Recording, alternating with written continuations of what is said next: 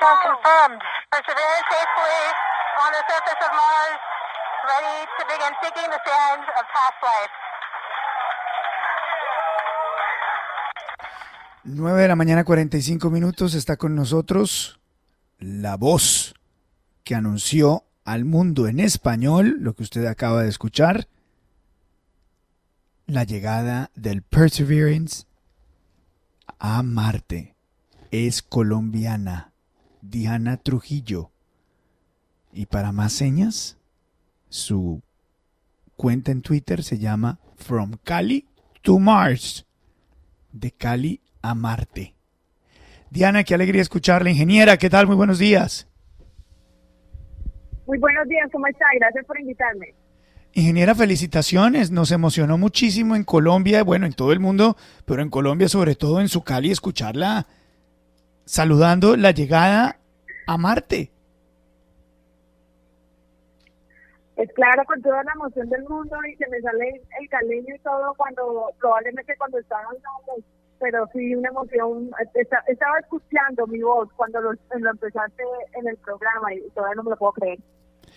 Ingeniera, felicitaciones. Eh, eh, realmente esto, esto es muy bonito porque la seguimos en Twitter, la hemos visto.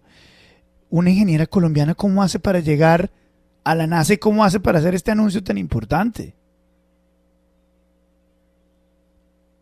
No, la respuesta a tu pregunta te puedo decir lo que hice. No sé si esa es la razón por la que me estoy diciendo, pero yo yo pienso que a veces yo le hablo a uno las puertas en una forma en la que uno no espera y escoge todas las oportunidades que vienen hacia ti.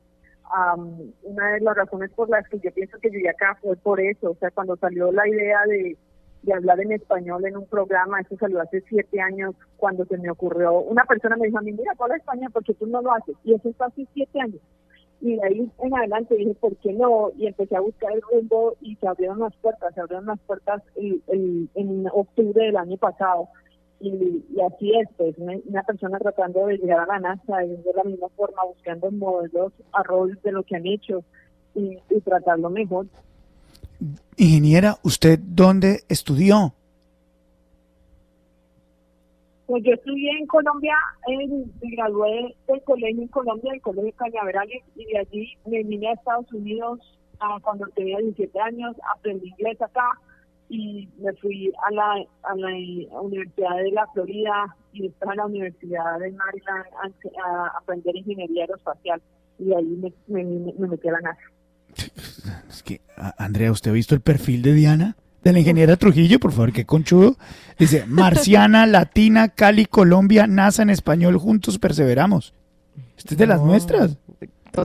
De las nuestras, colombiana, latinoamericana. Hoy es tapa de muchos diarios internacionales. Perdón ahí que me metí en su entrevista, Luis Carlos. no, pero ni más faltaba. Diana, ¿hace cuánto está en NASA? Ah, yo llevo en NASA trabajando por 10 años ya. Esta es mi segunda misión.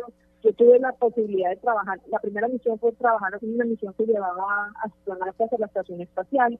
La segunda misión fue Constelación, donde íbamos a ir a la Luna y Marte con NASA. La tercera fue Curiosidad y ahora Perseverance. Le saluda Fernando Quijano, Diana. Para mí realmente lo digo sin mucho, es un verdadero honor hablar con una persona y más que esté en la NASA, es toda esta historia, toda esta odisea de desarrollo profesional. La veía ahora en la tapa del País de Madrid y le doy crédito a una pregunta que le quiero hacer.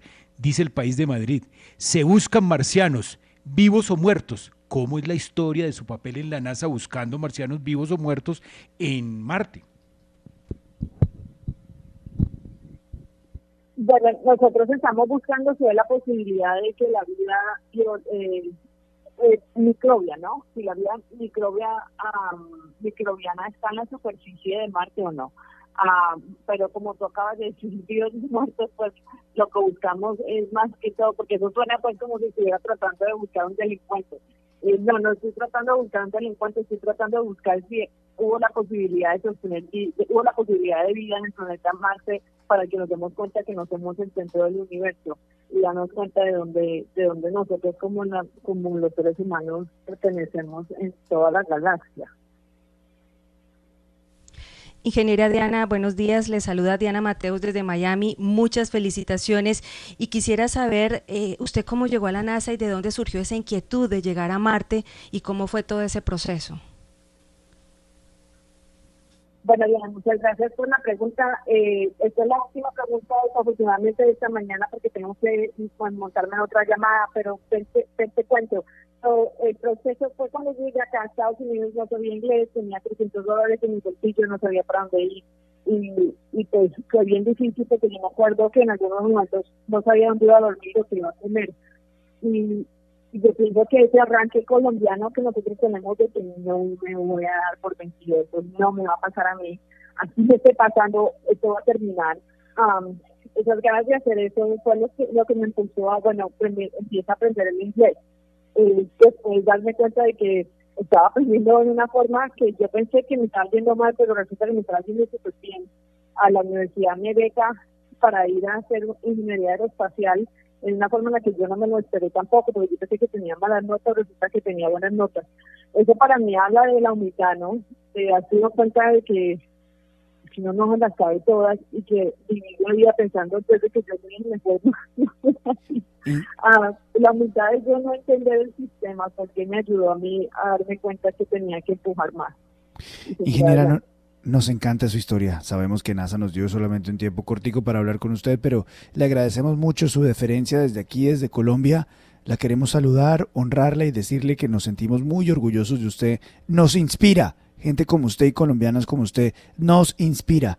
Un abrazo enorme, Diana. Muchísimas gracias por la invitación, que tengamos buen día.